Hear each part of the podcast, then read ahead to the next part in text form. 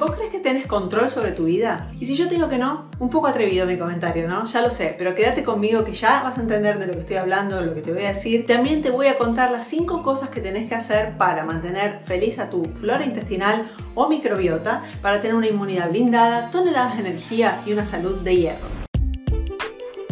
¿Querés crear tu mejor versión y vivir la vida con tus propias reglas? Mi nombre es Laura Luis y quiero darte la bienvenida al podcast Energiza tu vida el lugar donde vas a encontrar inspiración y estrategias para vivir una vida más feliz y saludable. Mi nombre es Laura Luis, nutricionista holística formada en Canadá y estoy acá todas las semanas trayéndote información sin vueltas, basada en ciencia para ayudarte a aumentar tu energía y optimizar tu salud. Si es eso lo que estás buscando, entonces inscríbete en mi canal, activa las notificaciones para recibir el aviso cuando publique un video nuevo y compartí este video para ser parte de esta misión de crear un mundo más feliz y saludable. Durante mucho tiempo no se supo muy bien cuál era la función real de la flora intestinal en nuestra vida. De hecho, se sabía que teníamos una serie de microorganismos, pero no era del todo claro cuál era el papel que estos microorganismos jugaban en nuestras vidas. De hecho, Hipócrates, el padre de la medicina, siempre dijo que la salud o la enfermedad comenzaba en el intestino. Pero nadie había entendido muy bien qué estaba queriendo decir con ese concepto. En la última década se ha estudiado mucho sobre la microbiota y la función real que tiene en nuestra vida. Y los diferentes estudios concluyeron que la salud de nuestra microbiota es la raíz de la mayoría de las enfermedades crónicas que vemos hoy. No solo las enfermedades juegan un papel importante, sino también en el humor, estado de ánimo y en tu perspectiva sobre la vida. ¿Te acordás que al principio te dije que no estabas bajo control de tu vida? Bueno,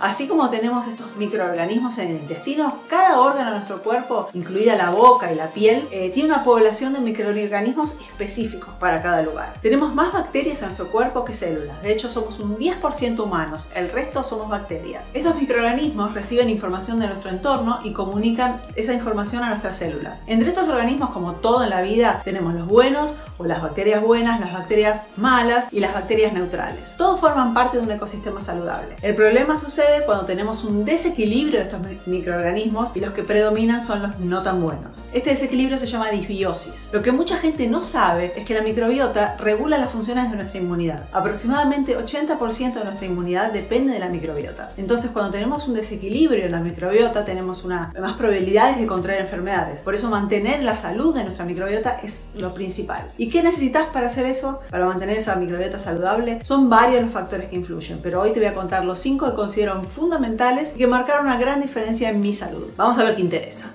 Número 1. Diversidad. Cuanto mayor sea la diversidad de bacterias que tengamos en el intestino, más posibilidades tendrá nuestro organismo de generar más salud. ¿Y cómo lo logramos? Alimentándonos con alimentos diversos. Cuanto mayor sea la diversidad de verduras y hortalizas que introduzcas a tu alimentación, mejor. Número 2. Mindfulness. La práctica de mindfulness y meditación genera una química y un ambiente interno que favorece la proliferación de las bacterias buenas. Por el contrario, el estrés promueve la proliferación de bacterias oportunistas que generan esta disbiosis y que nos debilitan. Número 3. Consumo de fibras. Hay fibras específicas llamadas prebióticas que eh, promueven el buen funcionamiento de estas bacterias buenas. Y es a partir de los subproductos generados por la digestión de estas fibras que las bacterias generan compuestos que promueven la salud de nuestro cuerpo y también de nuestra mente. Algunos ejemplos de estas fibras son el espárrago, el puerro, la cebolla o el ajo, por ejemplo.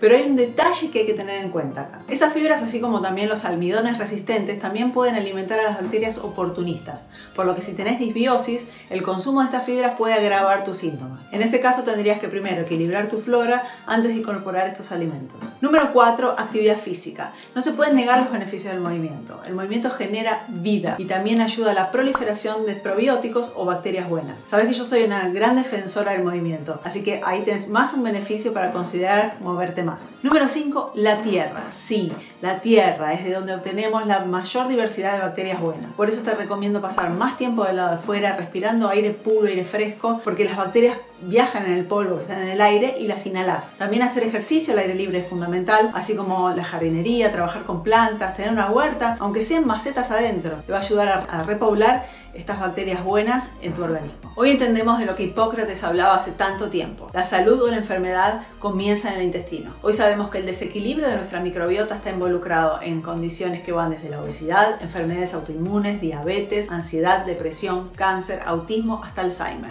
Llegó el momento de tratar a nuestra microbiota con respeto. Entonces te pregunto, ¿cuál de estas cinco cosas vas a empezar a hacer hoy para ayudar a tu microbiota a mantenerte saludable. Deja tus comentarios y compartí este video con la mayor cantidad de gente posible. Nos vemos en el próximo episodio.